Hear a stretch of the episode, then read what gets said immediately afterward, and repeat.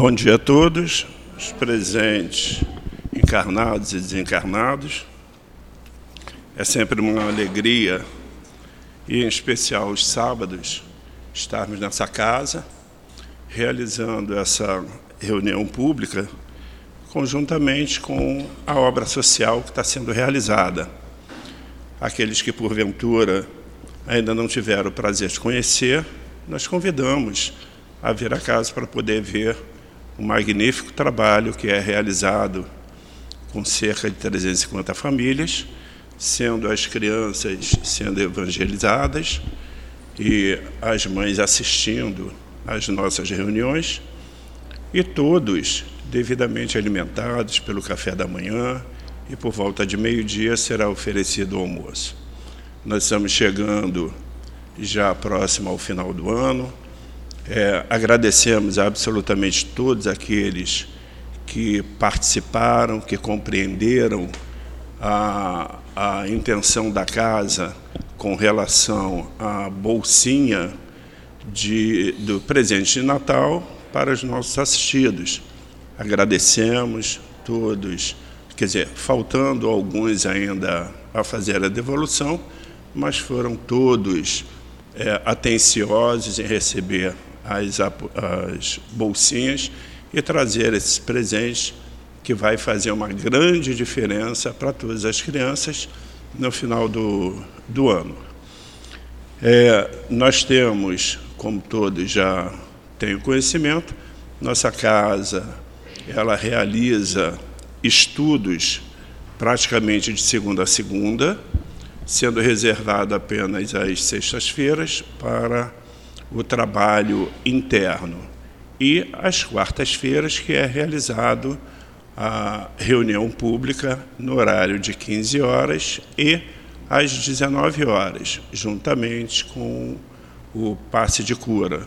Aos sábados, realizamos a reunião pública agora às 10 horas da manhã e também às 17 horas. Sejam todos muito bem-vindos. É, como sempre, fazemos o pedido para aqueles que puderem contribuir com alimentos não perecíveis, para que possamos formar as cestas básicas e oferecer no final do, de cada mês a, a essas famílias assistidas. Estamos vendo agora, inclusive, chegando mais um colaborador trazendo a, a, a, o, a cestinha né, com, com o presente das crianças. Muito obrigado. É, o nosso, a nossa reunião hoje terá como item ah, o Livro dos Espíritos nas questões 790 a 793 e a abertura será do Evangelho segundo o Espiritismo, capítulo 12, item 14 a 16. Quem irá fazer o nosso estudo é o nosso querido amigo, irmão Agalhardor, e na hora da sustentação do passe será pelo nosso querido irmão Luiz. É, nós temos também, não poderemos deixar de mencionar, e com toda a gratidão, ao nosso querido Tiago Rabelo, é, que cuida do som e sempre quando há qualquer tipozinho de problema, ele está prontamente ali para poder é, ajudar, principalmente aos internautas. Né? Assim como o coordenador de salão hoje, que é o nosso querido Anselmo Reis, e a absolutamente todos os irmãos médios que aqui já encontram-se presentes para, na hora do passe, poder realizar o seu trabalho. Nós vamos então fazer o início com a abertura do livro Evangelho segundo o Espiritismo, que no capítulo 12, amai os vossos inimigos. No capítulo 12, que nos diz: Que irão pensar de mim? Dizeis muitas vezes: se eu me recusar a reparar o que me é cobrado, ou se não exigir reparação de quem me ofendeu. os loucos, como vós, os homens atrasados, vos censurarão.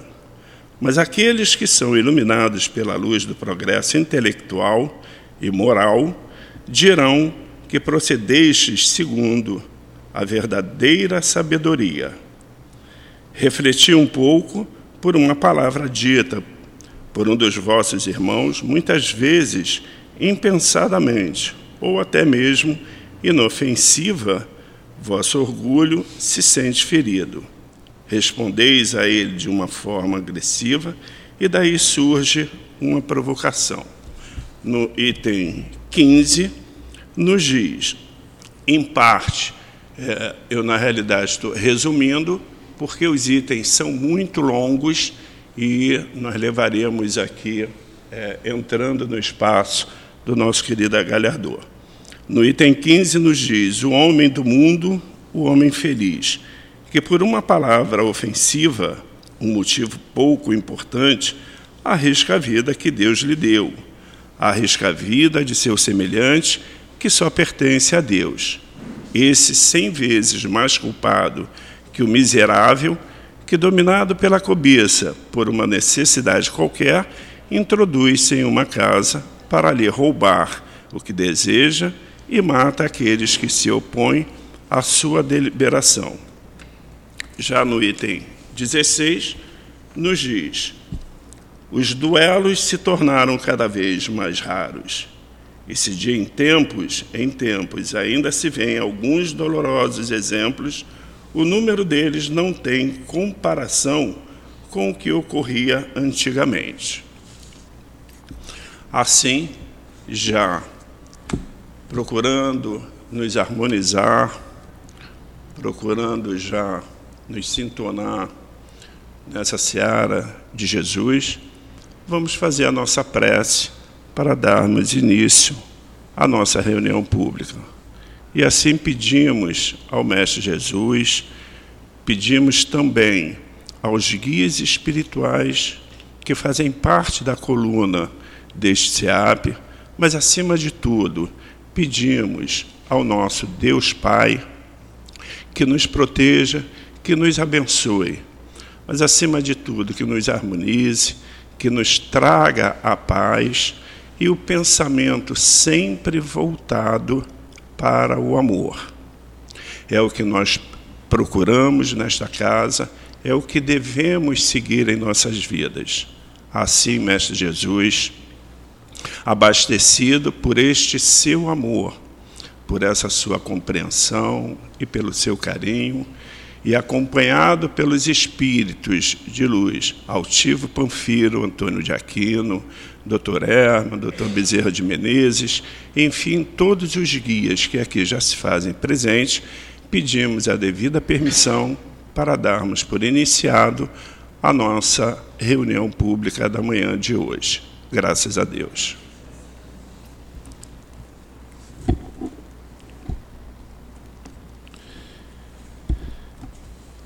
O item que é sobre o livro dos Espíritos, lá no seu, na sua questão 790, que é a lei do progresso, civilização, que nos diz: a civilização é um progresso ou, conforme alguns filósofos, uma decadência da humanidade? Responde os Espíritos. Progresso incompleto. O homem não passa subitamente da infância à idade madura. A. É racional condenar a civilização? Resposta: Condenai antes os que dela abusam e não a obra de Deus. Assim, já devidamente harmonizados, passamos a palavra para o nosso querido irmão, Agalhador, para que ele faça a sua explanação que procurou trazer com muito carinho. Que Deus lhe abençoe, Agalhador.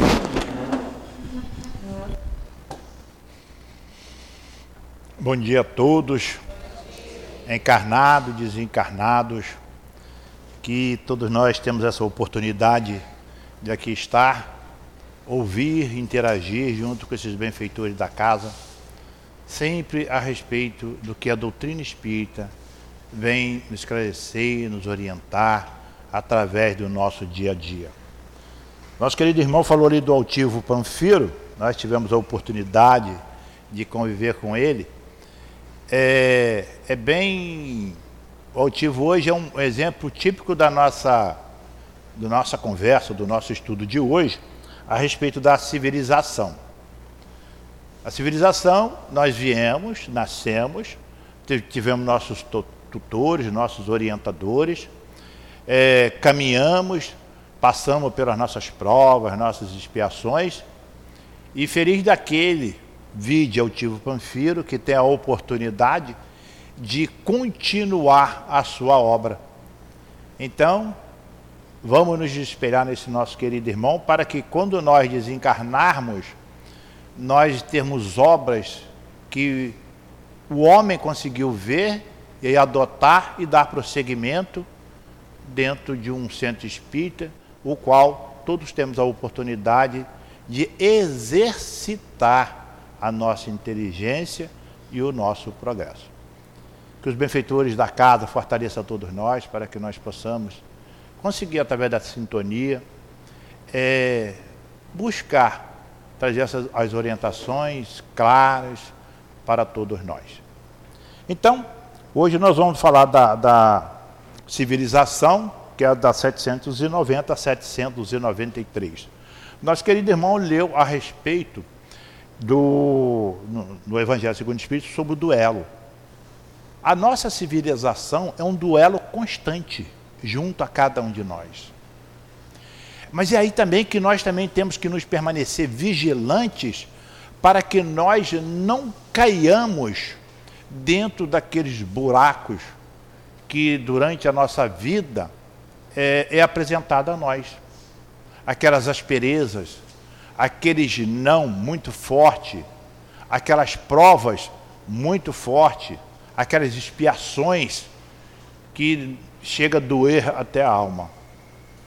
Mas uma coisa também nós temos que colocar na nossa mente: jamais o pai iria colocar em um ombro de algum filho alguma prova, alguma, algum exercício, alguma trajetória que ele não tivesse habilitado a passar por ela.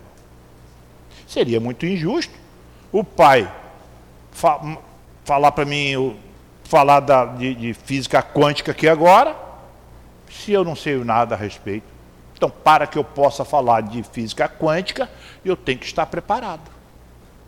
Então, tudo que nós passamos é necessário para nós.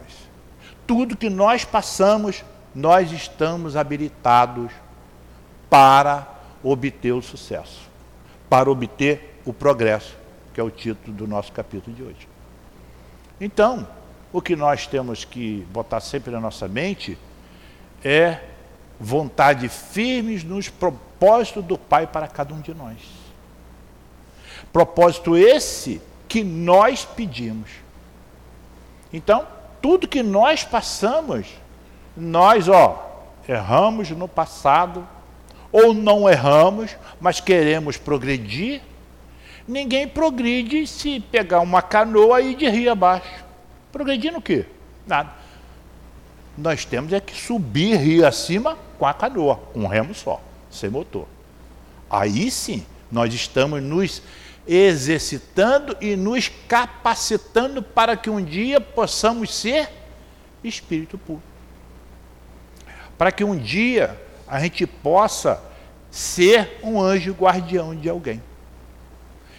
Para que um dia nós possamos estar face a face junto ao nosso querido irmão maior que é Jesus. Então, nós, a doutrina espírita fala muito clara para nós, para nós não deixarmos nos envolver e ficar na qualidade de coitados, de ociosos. Porque aí nós temos uma coisa que eu falo que o pai aí, ele nos pegou, o livre-arbítrio. O livre-arbítrio é fatídico. O, o livre-arbítrio nos dá a oportunidade da preguiça e da ociosidade.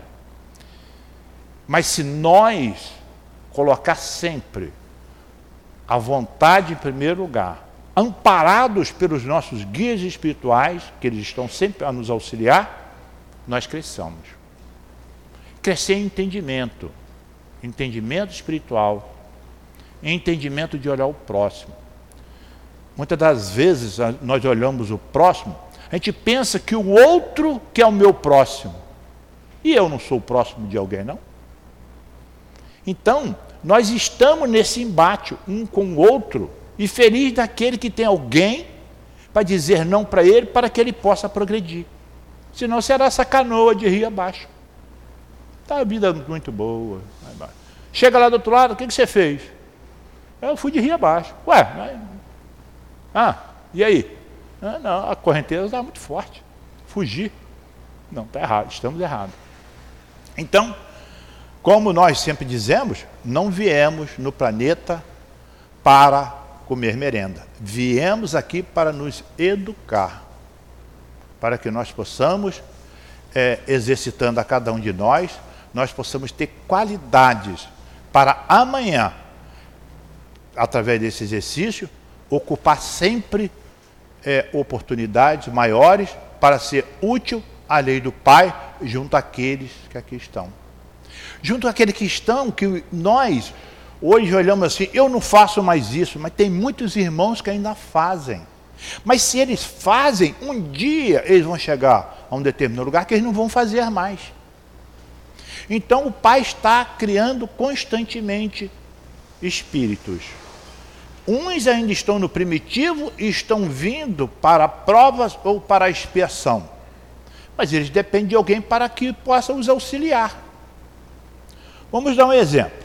Vamos para uma sala de aula e não tem professor, fica lá os alunos lá. Não tem um orientador. Então nós, aqueles que sabem mais, por menor que pouco que saibam, eles, nós temos condições de orientar alguém. Então aquele que vem para se entrelaçar conosco através dos embates, aquele que vem dentro do nosso lar, aquele que vem dentro da nossa sociedade, aqueles que vêm dentro do nosso trabalho, nós temos compromisso um com o outro. Nós não sabemos, damos a oportunidade a ele de se exercitar para me orientar. E eu automaticamente também angario o exercício e a inteligência dele já adquirida para que eu também possa crescer. Por exemplo, alguém vai dirigir um carro, alguém tem que o orientar para que ele seja uma pessoa habilitada. Então, Todos nós estamos nesse embate. Não tem ninguém diferente do outro. Estou me lembrando aqui agora, eu não sei qual foi o cientista, no passado, aquela querela que tinha entre é, a cor negra, a cor branca, a pálida, etc. Tiraram o sangue de um de outro e mediram. Tudo igual. Se botar um diferente, olhar para lá, olhar para cá, você não sabe o sangue de quem é aquele ali. Então somos todos iguais nós só nos diferenciamos dos nossos atos, só. Que aqueles que fazem assim, ah, eu estou sempre fazendo melhor. Muito bom. Não está fazendo mais do que a sua obrigação. Não, ninguém veio aqui para não, não progredir, todos viemos aqui para o devido progresso. Então, sobre a civilização, fala-se para nós.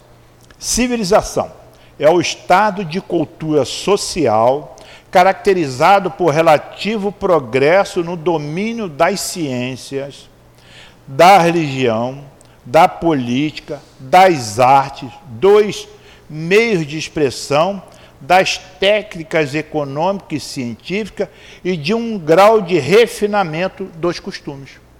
Então, nós temos um prato feito à nossa disposição para que nós possamos nos exercitar em todos os sentidos, para sermos homens, espíritos completos amanhã.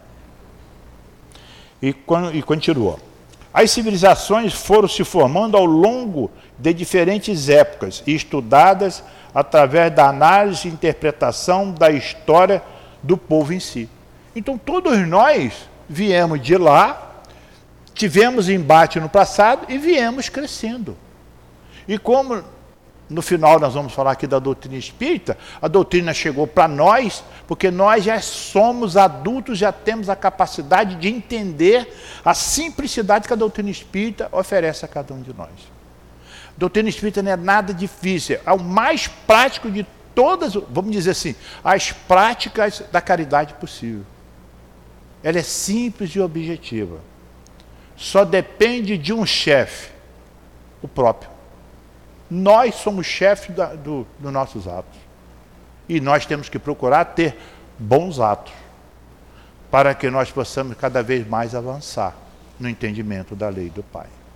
Coisas que nós no passado nós não conseguimos, mas hoje nós de tantos embates que já tivemos, hoje nós procuramos, como aqui estamos, procurando buscar esse entendimento que deixamos escapar no passado. Não conseguíamos entender ou por omissão, ou porque achava muito difícil. Muitas das vezes você ou você é, vai perder a tua cabeça e não acredita em Jesus, ou você continua vivo e Jesus não existe. Eu quero continuar vivo. E a cabeça dele fica no lugar, mas o entendimento dele não chega. Então hoje nós já entendemos. Hoje nós já entendemos que a verdadeira vida não é aqui no planeta. Aqui é um aprendizado. A verdadeira vida é a espiritual. Aí então, na questão 790, conforme o irmão falou para nós, diz assim: que nós vamos falar aqui sobre várias questões para que a gente possa fortalecer o entendimento da civilização. Ah, 790. A civilização é um progresso, ou conforme algum filósofo, uma decadência da humanidade. Então, na verdade, a civilização nós caminhamos para a, a moralização do novo homem. Cada vez que nós nos moralizamos, mais nós vamos angariamos o entendimento da lei de Deus junto a cada um de nós. A lei de Deus junto aonde nós estamos. Aonde nós estivermos, nós somos um verdadeiro representante de Jesus. Porque se nós, onde estivermos, se nós tivermos bons procedimentos junto a todos aqueles que ali estão, nós estamos ajudando o Pai de colocar o entendimento, aquele grupo da sua lei. Nós não estamos sendo pesado ao Pai. Vamos dar um exemplo, um exemplo familiar. Aquele que tem, um exemplo, três filhos, e um deles anda normal, sem estar ocupando constantemente os pais, aquele ali não dá preocupação, os outros dois dá. Então nós somos assim. Aquele que é, ele foge muito à lei do pai, à lei da natureza, à lei de Deus, ele dá mais trabalho do que aquele que anda certo. Mas aquele que anda certo também, ele tem por obrigação orientar aquele que não sabe. E a resposta diz assim para nós: Progresso, quer dizer, a civilização é um progresso ou, conforme alguns filósofos, uma decadência da humanidade? Progresso incompleto. O homem não passa subitamente da infância à idade madura. Nós não vamos vindo do primitivo e automaticamente aqui agora somos espírito perfeito. Não, nós somos ainda espírito imperfeito, conforme a questão 101 do livro dos Espíritos. Nós possamos e vamos um dia ser espírito puro, mas nós temos uma caminhada até chegarmos lá. É mesmo, conforme está dando é, o exemplo aqui da criança. Nós jamais vamos ter, achar que uma criança vai entender o que nós entendemos hoje. Ele tem que passar por um processo de aprendizado. É o que nós estamos fazendo, passando por esse processo de aprendizado também. E quando eu falo isso, eu, eu agradeço muito a, a, a, todos esses benfeitores da doutrina espírita, em particular nosso querido irmão Allan Kardec, é ter conseguido trazer a doutrina para nós, onde nós conversamos, nós vemos a simplicidade e a clareza que a doutrina vem falar para nós. Não, a doutrina não tem embuste, é a clareza total. Doutrina espírita não tem perguntas sem respostas. A doutrina espírita é um procedimento de vida e de aprendizado para todos nós. O item A fala assim para nós: é racional condenar a civilização? Resposta: condenai ante os que dela abusam e não a obra de Deus.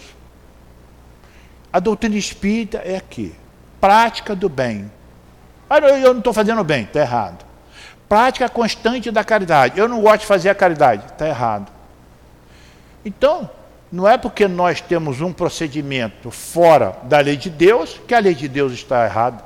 A lei de Deus é inexorável, é certa, é para todos. aquele que se afasta da lei, ele está fora da lei. Mas e aí? Um dia ele aprenderá. E aí? Um dia o pai tem os seus artifícios que vai fazer com que ele aprenda como é, olhar, agregar a lei de Deus dentro de si. Eu tenho o hábito de dizer que aquele que foge muito à lei de Deus, ele vai ser reencarnado numa determinada família, que o pessoal é totalmente voltado para a doutrina espírita, ele vai ter uma audição muito boa, ele daqui ele está ouvindo lá que está se passando a 5 quilômetros daqui, vai ter uma ótima, uma ótima audição e vai ter a 500 metros uma igreja evangélica de um lado, um centro espírita do outro e uma igreja católica do outro lado, sempre cantando música para chamar ele a razão. Duvido que ele não aprenda. Pelo menos, vamos dizer assim, a parte simbólica ele vai aprender. Depois só cabe a ele botar em prática. Aí ele vai aprender. E a 791 diz assim para nós: a civilização se depurará um dia de maneira a fazer desaparecer os males que tenha produzido? Isso não tem nem, nem como discutir. Óbvio, nós estamos no aprendizado. Um dia nós realmente vamos ser espírito puro. Uns vão ser mais rápidos, outros vão ser mais lentos, porque desviam da lei. Mas todos nós chegaremos lá um dia. A resposta é: sim, quando o moral estiver tão desenvolvido quanto a inteligência. O fruto não pode vir antes da flor. Para que haja a flor, tem que, em primeiro lugar, ter a semente, ter, progredir né, a, a, a planta em si, depois venha dar o, o, o, o germe, a flor e tal, para ter o fruto. Aí, isso quando eu estava lendo isso aqui, me passou uma, tem uma história que a pessoa falou assim, tinham vários agricultores, e um deles, ele ia num outro mercado diferenciado e ele comprava a, o, os grãos do milho, os mais bonitos da área lá, ele comprava. Aí ele comprava e ele, além dele plantar no quintal dele, ele também dava para os vizinhos também plantar aquele mesmo milho. Aí um, sempre tem um.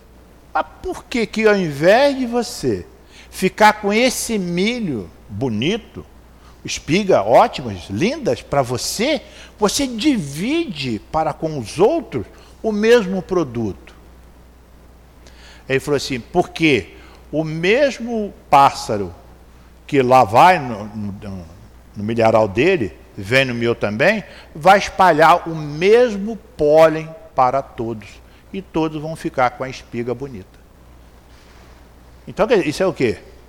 É uma pessoa que está totalmente já livre do orgulho, do egoísmo, já se trabalhou mais, já está olhando o outro, que ele vem fazendo bem para o outro, automaticamente ele está fazendo bem para ele também.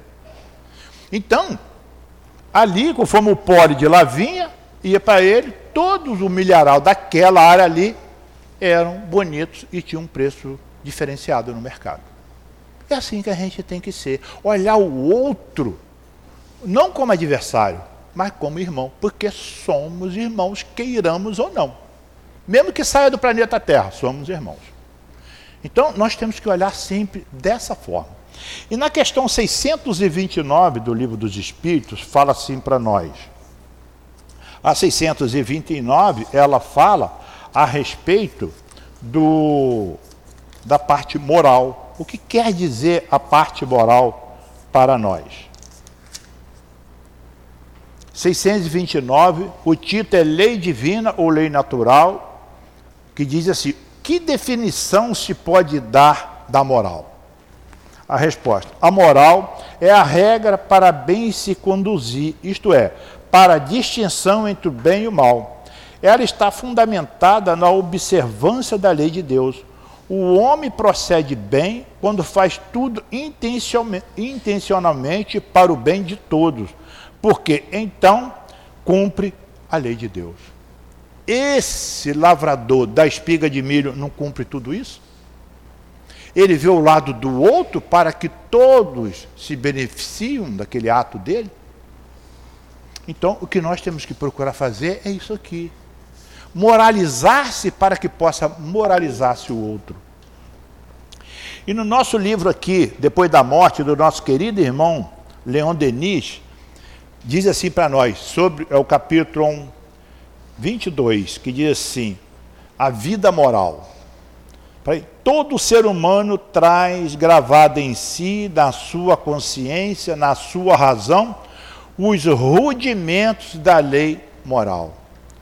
No livro de Espírito, na questão 621, diz assim para nós: aonde está escrita a lei de Deus? Na nossa consciência. Aí vem uma outra coisa também que nós muitas das vezes não percebamos. Jesus, quando veio aqui, se a lei de Deus está na nossa consciência, já está aqui dentro. Então Jesus, quando aqui veio, ele não veio trazer a lei de Deus para nós, não. Conforme fala também na 621, no item A. Ele veio relembrar para nós a lei de Deus. Então ele vem aqui, olha, vê lá de novo, olha a sua consciência, busca a sua consciência, faça a sua autoanálise. A lei de Deus está aí na tua consciência. Tudo isso que eu estou falando aqui está na sua consciência. Exercite a sua consciência. Então, conforme que está falando, todo ser humano traz gravado em si, na sua consciência, na sua razão, os rudimentos da lei moral, que é a lei de Deus. Faça ao outro que gostaria que fizesse a você mesmo. O seu limite é o limite do outro também. Então nós temos que nos respeitar mutuamente. Para que nós possamos, é, exercitando essa lei, nós olhar o outro como um verdadeiro irmão. E disse: essa lei recebe nesse mundo mesmo um começo de sanção. Uma boa ação proporciona ao seu autor uma satisfação íntima, uma espécie de dilatação, de desabrochar da alma. Nossas faltas, ao contrário, trazem frequentemente como consequência mágoa e remorsos. Não é melhor nós termos aqui essa satisfação aqui, proporcionada pelos os bons atos, do que nós ficarmos aqui, ó, nessa outra aqui, ó, ao contrário, traz só decepções, mágoas e remorsos. Óbvio que tudo isso aqui nós temos que fazer dentro do que está ao nosso alcance. Não fazer nada também que venha a denegrir o nosso caminhar. Tudo dentro do nosso possível, porque o Pai também não quer de nós aquilo que é impossível de nós realizarmos. E continuando, fala assim para nós: os espíritos vieram em massa ensinar a seus irmãos da terra a lei do progresso, infinito e realizar a promessa de Jesus, restabelecendo sua doutrina, comentando suas palavras. A lei aqui está, comentando o que Jesus disse, nós fomos lembrando e exercitando a lei de Deus. O espiritismo, e conforme fala aqui, os espíritos vieram. Essa aqui, queridos irmãos, é a doutrina dos espíritos. Aqui não tem uma palavra que não seja dos espíritos.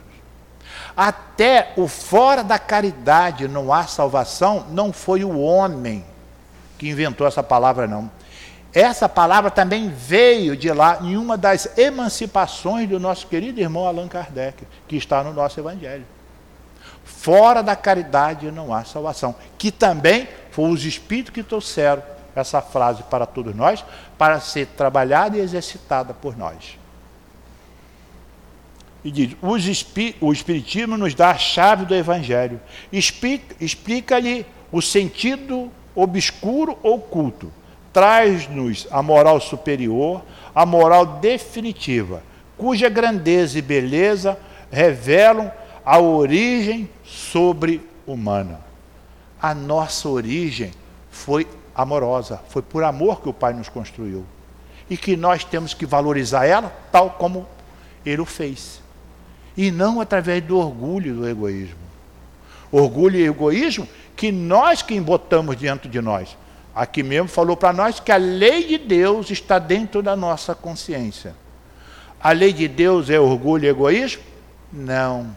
Então, orgulho e egoísmo, quem coloca dentro de nós somos nós. A lei de Deus é pura.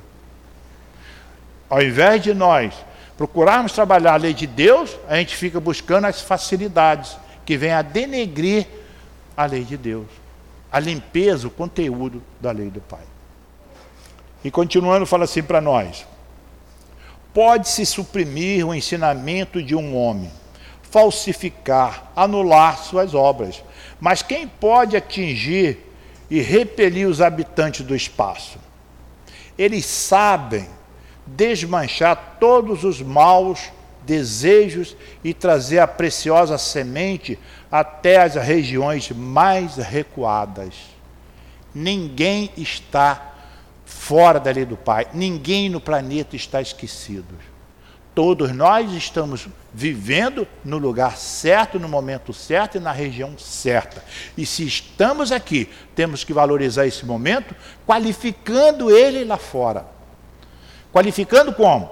Os espíritos que trouxeram todas essas informações para nós são espíritos também que já passaram pelos os problemas da vida, pelo seu progresso, pela sua expansão, e hoje eles estão trazendo para, para nós também todas essas informações.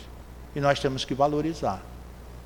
E quando a gente fala tudo isso, muitas das vezes a gente tem o hábito de dizer, a gente, a gente prepara uma opção de coisa, a gente chega aqui, as intuições vão chegando e nós vamos nos deixando levar para que as informações chegam. Óbvio que eu também estou ouvindo. Então, as informações, eu tenho certeza, está chegando dentro do entendimento de cada um. E ele sabe qual é o entendimento de cada um no momento.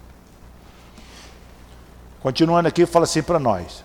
Isso aqui é, é uma das que eu vou falar agora, existe no nosso livro Céu e Inferno, uma palavra dessa.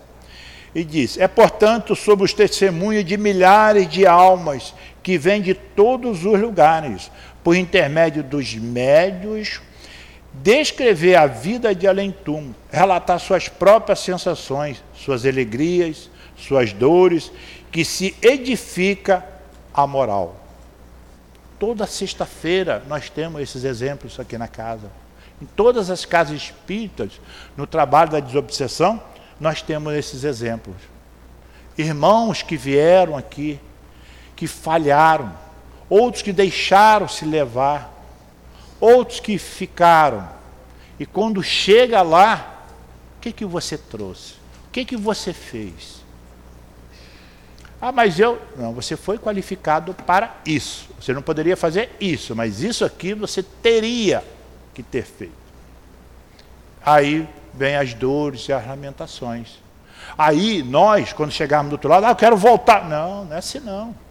Não é vai voltar. Tem uma programação do outro lado para nós virmos aqui. Tem três do outro lado em, em, relação a um que está no planeta Terra. Então vocês vê a fila que está do outro lado para vir. E muitas das vezes, quantas vezes nós deixamos a nossa reencarnação passar, passar, sem elaborarmos um projeto, sem nos tratarmos, sem nos fortalecer, sem cuidar de nós dentro dos propósitos que nós trouxemos. Então, nós temos que valorizar o nosso momento, por mais simples que seja. Jesus e o Pai, os bons espíritos, eles não falam, você tem que fazer grandes obras. Não. Você tem que fazer aquilo que está no seu alcance e que você se comprometeu consigo mesmo. Essa é a lei de Deus. Não exige nada de ninguém, a não ser aquilo que nós mesmos precisamos para nos acertar e para que nós possamos avançar. E diz assim também: donde a necessidade de uma higiene, de uma higiene da alma que se aplica a todos os nossos atos. Qual é a higiene da alma que eles falam para nós? Bons pensamentos, bons atos, olhar o outro, dar a mão, fortalecer sempre, parar de ver novelas, que aquilo ali não traz nada para nós. Eu custei a, a, a discernir dentro da minha mente que aquilo ali não levaria a nada. O que leva alguma coisa para nós é nós nos ocuparmos. E temos muito trabalho no planeta para nós nos ocuparmos, para a gente não deixar o nosso perder o nosso tempo em frente a uma televisão. Estando cansado, tudo bem, vai tirar o sono. Aí a gente lembra aqui de Chico. Dormia, quando dormia, duas, três horas por noite. E numa das últimas lições que eu li do Chico, que eu sou um verdadeiro admirador de Chico, ele falou que ele poderia ter amado mais. Aí eu fico pensando qual a minha distância entre eu e Chico. Ele poderia ter amado mais. E continuando, fala assim: o Espiritismo nos fornece os elementos para essa higiene da alma. A doutrina espírita está sempre nos alertando, sempre falando para nós: cuidado, vigie, observe. Está sempre nos falando por palavras simples, doces, não aponta o dedo para ninguém.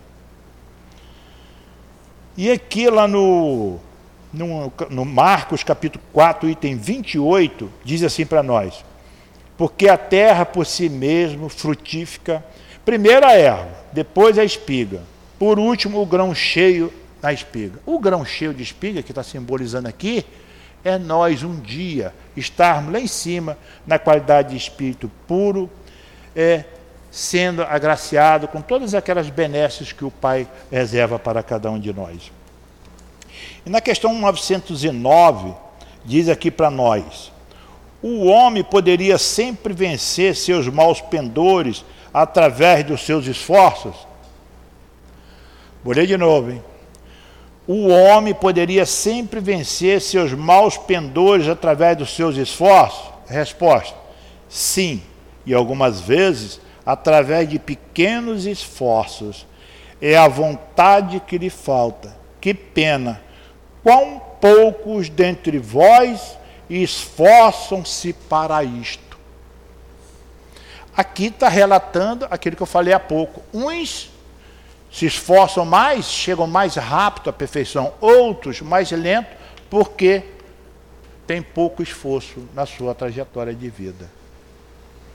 Então, que nós temos que procurar fazer é estar sempre atento, nos orientando, nos fortalecendo, para que nós não possamos não perder essa oportunidade. Na 642 fala assim para nós: basta não fazer o mal para ser agradável a Deus e assegurar sua posição futura? Não. É preciso fazer o bem no limite de suas forças, pois cada um responderá por todo o mal que tiver sido feito, em consequência, consequência do bem que não tiver sido praticado. É fortalecer as nossas virtudes. Quais são as nossas virtudes? Os belos atos da nossa vida, a nossa disposição. É, nós conhecemos um grupo de senhoras, senhoras que, que tinham as. Até, até é, faz um. É até de um asilo, ele, elas têm na, na, na, junta, acho que é osteoporose, se não me engano. Então, o que elas podiam fazer, elas pediam muito para que a pessoa levasse é, lã, aqueles, aqueles fios de lã, e elas, lá no asilo, faziam sapatinhos e e entregava nos orfanatos. Então, elas faziam o que elas podiam. Elas pediam, elas davam a mão de obra delas. E elas faziam ali. E todos, pega lá os sapatinhos, todo mundo queria aquele sapatinho daquelas idosas. Além do trabalho delas, era feito com muito amor e carinho para aquelas senhoras. Então, o que, é que elas estavam fazendo? Dando o máximo delas, que era confeccionar aqueles sapatinhos. A 792 fala assim para nós: por que a civilização não realiza imediatamente todo o bem que poderia produzir? Resposta: porque os homens ainda não estão prontos nem dispostos a alcançar esse bem. Nós ainda estamos muito apegados a muitas coisas aí fora que a gente poderia se livrar e nós nos apegamos essa parte material e nós vamos nos atrofiando e nos atrofiando de uma forma de um lado e do outro lado nós deixamos de realizar as tarefas que estão gritantes junto a nós. E nossos guias sempre nos alertando: faça isso, faça aquilo. Será que é eu que penso isso ou é ele que fala? Na realidade, é eles que estão gritando para nós. E nós achamos que eles que estão falando aquilo para nós, mas a gente não dá devida atenção. O item A diz assim para nós: não seria também porque ao criar novas necessidades, ela sobrecita paixões novas, aí a gente tem que, que pensar sempre. A evolução é constante, ela não para. Todos nós, tenho certeza, todos que aqui vieram hoje, vai sair daqui pensando em alguma coisa. Isso é evolução que está chegando a nós. A resposta. Dizer, não, não seria também porque ao criar nova necessidade ela sobrecita no, paixões novas? Resposta: sim. E porque nem todas as faculdades do espírito progridem simultaneamente. É preciso tempo para tudo. Não podeis esperar frutos perfeitos de uma civilização incompleta. Nós somos imperfeitos e conforme eu estava falando aqui das nossas faculdades, as nossas faculdades são essas aqui, ó, ciência, a religião, a política, as artes, os meios de expressão, as técnicas econômicas, científicas, etc. Então, tudo isso nós temos que fazer um prato feito e ir trabalhando pouco a pouco, para nós vamos entrando dentro desses conhecimentos, para que nós possamos também dar bons frutos. Bons frutos junto a nós, junto a todos aqueles que nos cercam. Então, nós temos aqui que parar, observar e ver as conquistas que nós estamos fazendo para que nós possamos, através dessas conquistas, nós irmos avançando, não é a passo largo, não, palmo a palmo. Aí nós vamos fazendo as aquisições necessárias e com propósitos firmes, e não, vamos dizer assim, projetos aleatórios. E se nós formos de palmo a palmo, nós vamos automaticamente, é, gradativamente, crescendo dentro daquilo que nós propomos a nós mesmos. E na, na, na questão 780, aqui que nós falamos há, há três semanas mais ou menos, diz assim para nós: o progresso moral acompanha sempre o progresso intelectual? Resposta é consequência deste, mas nem sempre acompanha imedi imediatamente. Temos, tem pessoas que a gente observa que quer ter o celular do, da última geração, é o apego. Se perder um celular daquele, perdeu a vida. Deus me livre se eu perder esse celular. Isso é apego. A pessoa ficar apego a uma coisa que um simples celular faria a mesma coisa para ele, porque para uns é necessidade, para outros é só para mandar, mandar mensagem ermas sem sentido algum. Então nós temos que parar, observar. O que, que eu estou fazendo no planeta? Quem precisa de um apoio? Quem precisa de orientação? Quantos aí, irmãos nossos, estão aí totalmente é, faminto, em todos os sentidos? Faminto de fome mesmo, faminto de roupa, faminto de orientação. Quantos estão aí? Ah, mas eu não sei fazer isso. Abre o teu coração que a tarefa aparece conforme o nosso querido Altivo um dia falou para mim. Falei, Altivo, estou cheio de serviço. Muito bom. Se você está cheio de serviço, é porque você já está habilitado. Dá trabalho para ele, mais ainda. Então é assim, quanto mais a gente trabalha, mais nós abrimos nosso caminho. Nós ficamos mais habilitados, porque nós ficamos dinâmicos. Nós não temos tempo para ter preguiça e nem para pensar em tal coisa. A questão 793 e última diz assim para nós: Através de que sinais pode-se reconhecer uma civiliza civilização com completa? Aí nós dizemos, pelos seus frutos. Nós paramos hoje e observamos no planeta quantos países tem aí que ninguém vê falar que lá dá problema disso, daquilo, etc. Tem outros países aí que é um confronto total. Agora mesmo, nos nossos estudos ali do Evangelho, nosso querido irmão trouxe um exemplo da Copa no Catar. Teve um, um, um país aí, que foi o Japão, depois que terminou, eu não vi, depois que terminou o, o, o embate lá, o, a competição, eles saíram da arquibancada com um saco de lixo na mão e foram limpar o estádio. Não tinha nada a ver com aquilo. Ainda falaram que eles tinham pessoas habilitadas, capacitadas, com carteira assinada, etc., contratadas para fazer aquele trabalho. Mas não, nós fazemos assim. Então a gente para e pensa: olha, um país desse é adiantado. Um país desse é um exemplo para todos aqueles outros que não fazem isso. Então nós temos que estar pronto, parado para ver isso. E lá em Mateus é, capítulo 7, versículo 24, diz assim para nós: Pelos seus frutos os conhecereis. Quantas vezes a gente vai num determinado lugar, a gente se sente bem quando vê, quando está com a pessoa, e automaticamente, muitos lugares a gente vai, a gente quer logo sair dali que a gente não se sente bem também. Então a gente tem que fazer de tudo para que nós possamos angariar cada vez mais boas presenças junto a nós. Lá no, no, no Evangelho segundo o Espiritismo, capítulo 17, item 3, diz assim para nós. Capítulo 17, item 2, item 3, diz assim: Se observamos, observarmos os resultados de todos os vícios e mesmo dos pequenos defeitos, temos que reconhecer que não há nenhum que não altere mais ou menos o sentimento da caridade. Porque todos eles têm origem no egoísmo e no orgulho, que são a negação da caridade. Porque, porque tudo que estimula exageradamente o sentimento da personalidade destrói, ou pelo menos enfraquece os elementos da verdadeira caridade que são a benevolência, a indulgência, a abnegação e o devotamento. O amor ao próximo, ampliado até ao amor pelos inimigos, não podendo se aliar a nenhum defeito contra a caridade. Amor ao inimigo. Falo aqui de coração. Infeliz daquele irmão que tenha inimigo. Que nós não viemos aqui para ter inimigo, viemos aqui para amar.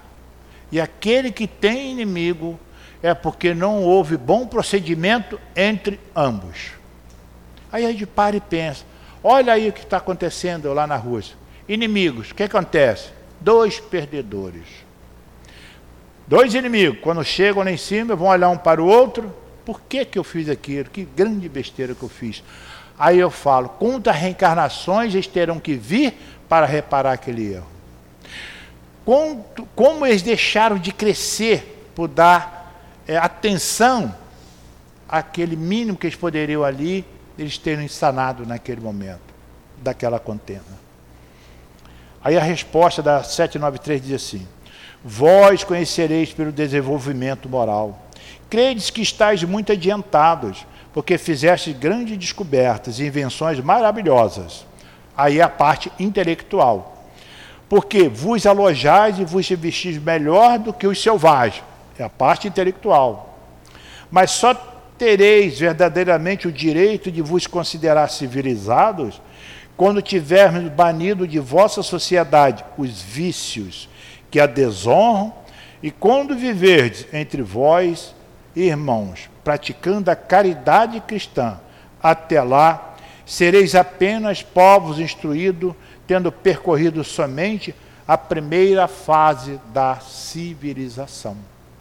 E nós hoje, nós já estamos com o pé na regeneração, regeneração que vai se consolidar no ano 2057. Então, a regeneração é o bem pelo bem. E prova e expiação é o bem e o mal conflitante. Então, nós temos é procurar aqui ó, nos fortalecer, nos orientar para banir de dentro de nós.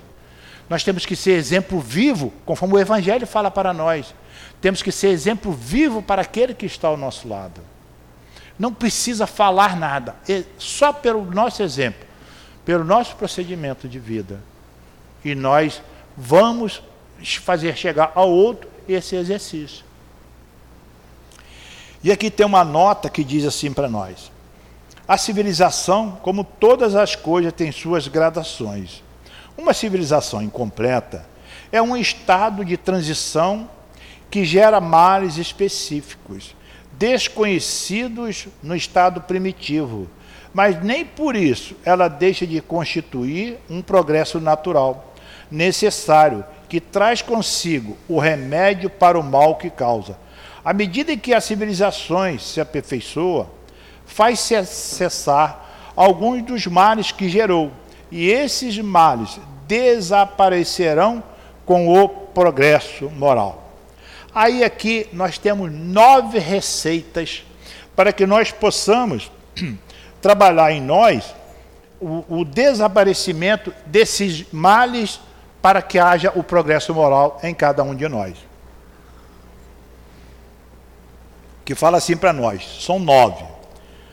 Dois povos que tenham chegado ao topo da escala social só pode considerar-se o mais civilizado na verdadeira acepção da palavra, aquele em que se encontre menos egoísmo, cobiça e orgulho. Primeiro, onde os hábitos sejam mais intelectuais e morais do que materiais. Então nós temos que fortalecer o nosso lado moral para que a gente possa emergir onde os hábitos sejam mais intelectuais do que morais do que os materiais, onde a inteligência possa desenvolver-se com maior liberdade, liberdade de criar, liberdade de ser você, levando sempre o outro às soluções dos problemas.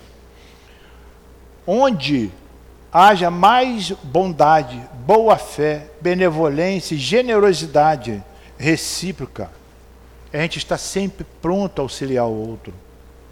Onde os preconceitos de casta e de nascimento sejam menos enraizados, pois esses preconceitos são incompatíveis com o verdadeiro amor ao próximo.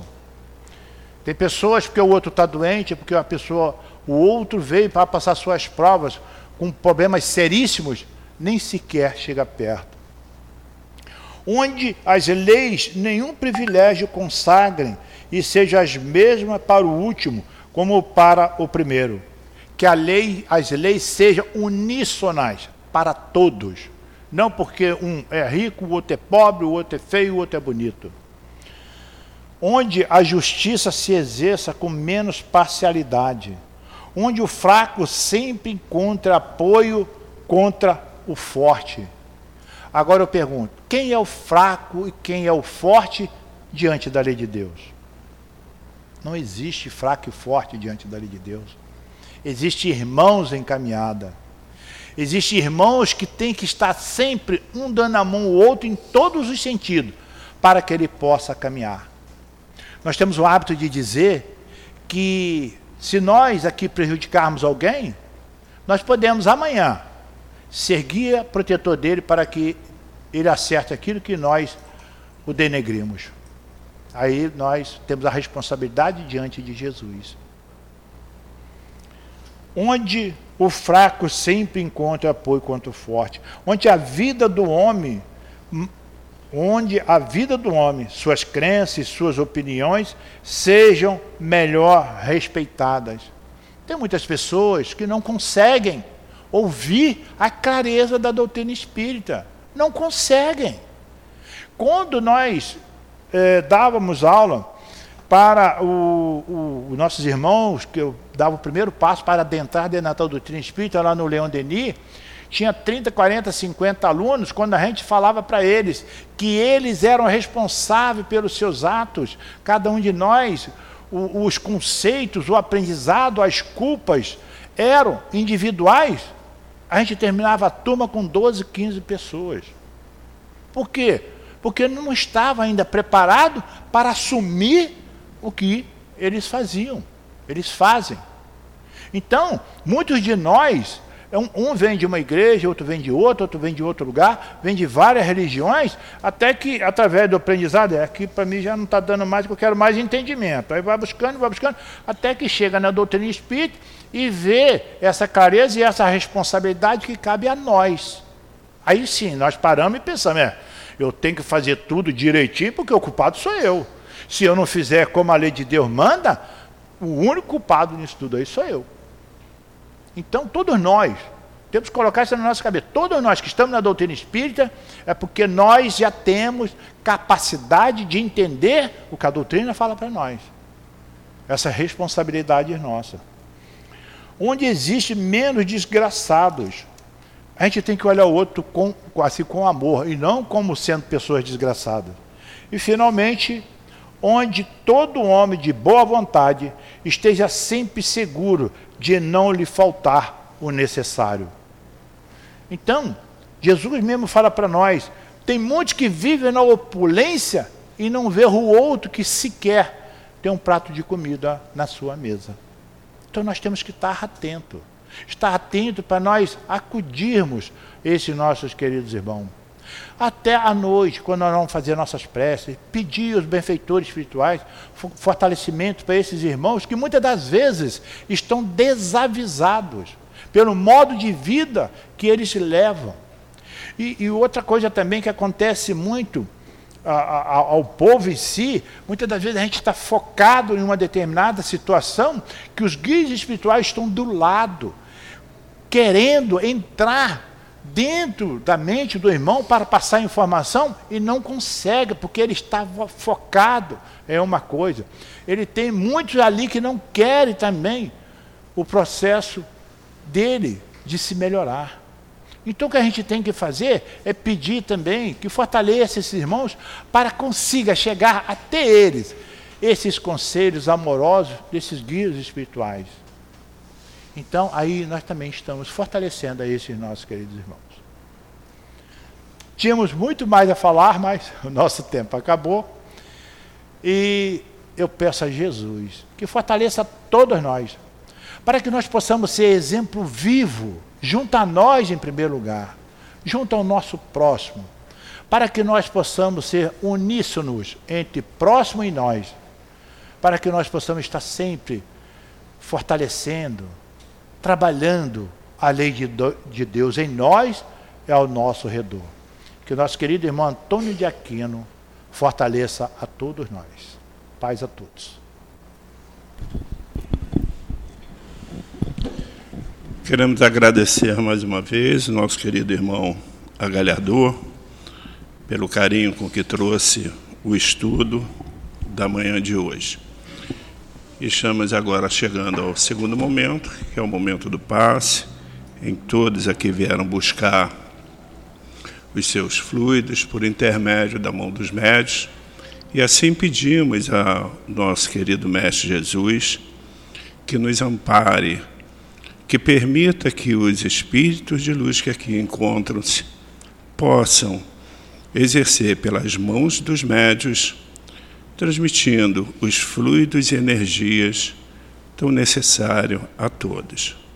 Assim, Mestre Jesus, pedimos a sua permissão para darmos por iniciado, pedindo aos médios que se posicionem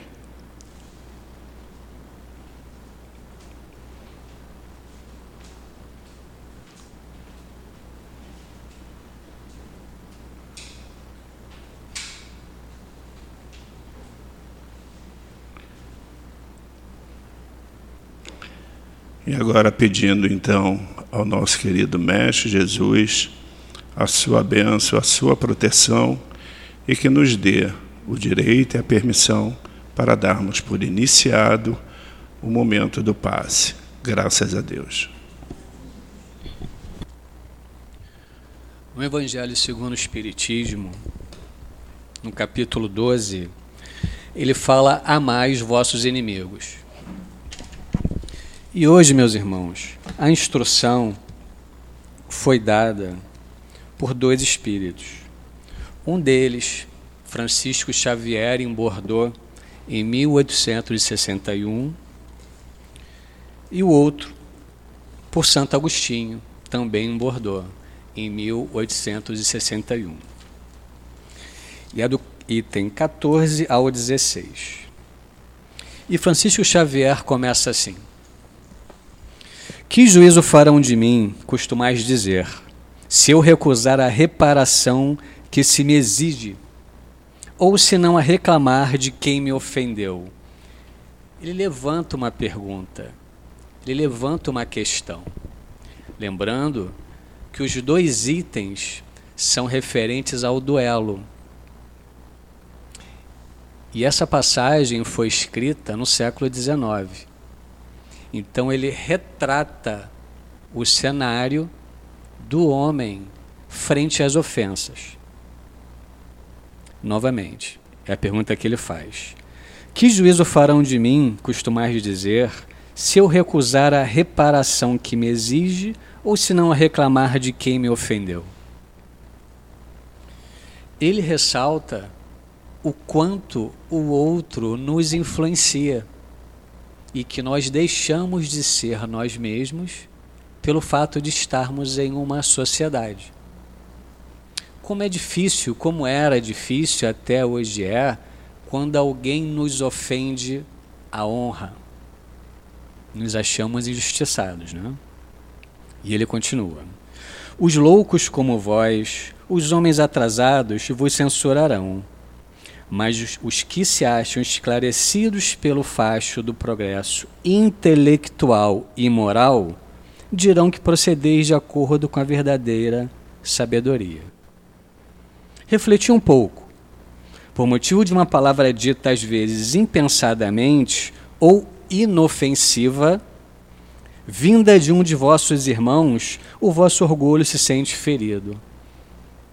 Olha que coisa interessante o espírito coloca o outro que me ofendeu não como alguém ruim ou mal, ele trata como sendo um irmão.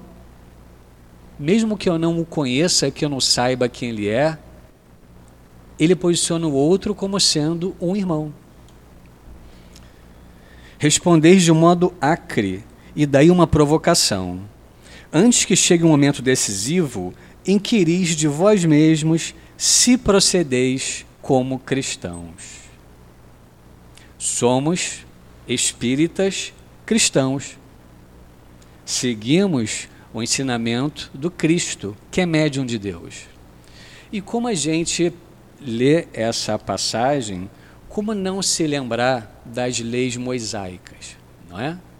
1600 anos antes do Cristo, nós lembramos dos Dez Mandamentos, né? que eram leis civis à época. E quais eram eles? Não matarás, não roubarás, não cometerás adultério, amar Deus sobre todas as coisas, com todo o seu coração, com todo o seu entendimento, não cobiçarás a mulher do próximo, e assim por diante. E o terceiro é: não matarás. No Evangelho de Jesus, segundo Mateus, ele pergunta o mandamento maior: Fazermos aos outros o que queiramos que os outros nos façam. Qual o mandamento maior? Fazermos aos outros o que os outros nos façam.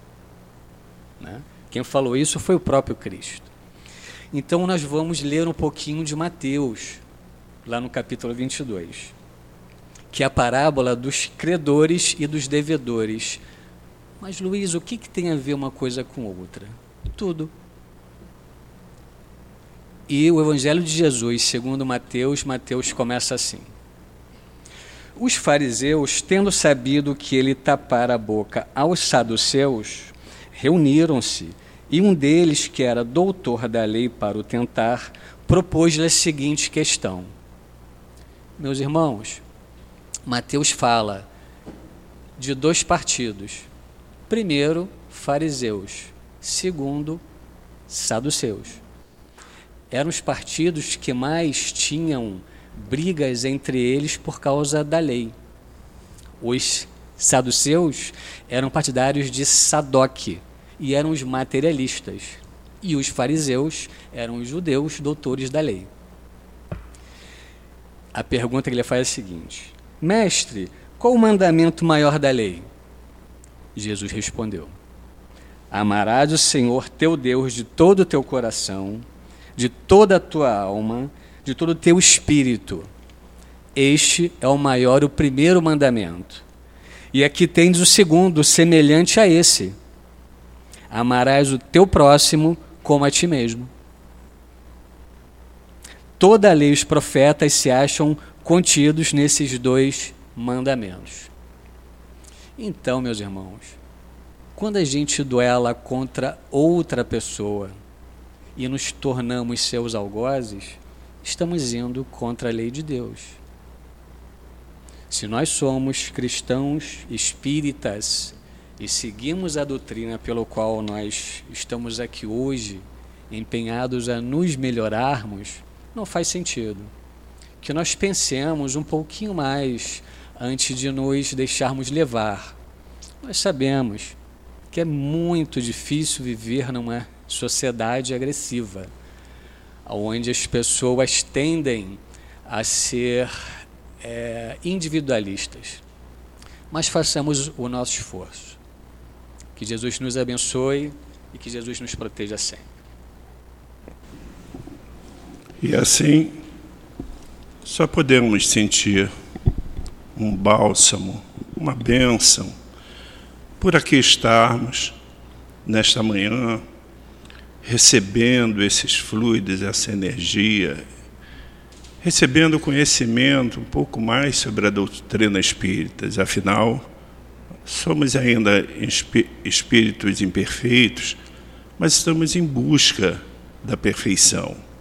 E será através da doutrina espírita que nós conseguiremos chegar a esse estágio.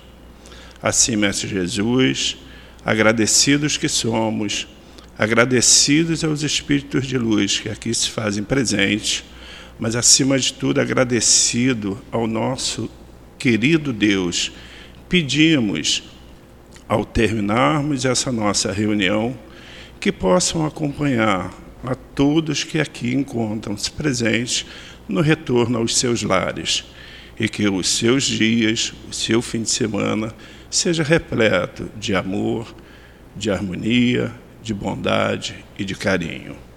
Assim, querido Mestre, pedimos a sua permissão, em nome do nosso amor, em nome do seu amor, mas acima de tudo, em nome do amor de Deus, a permissão para darmos por encerrado a nossa reunião pública da manhã deste sábado. Graças a Deus.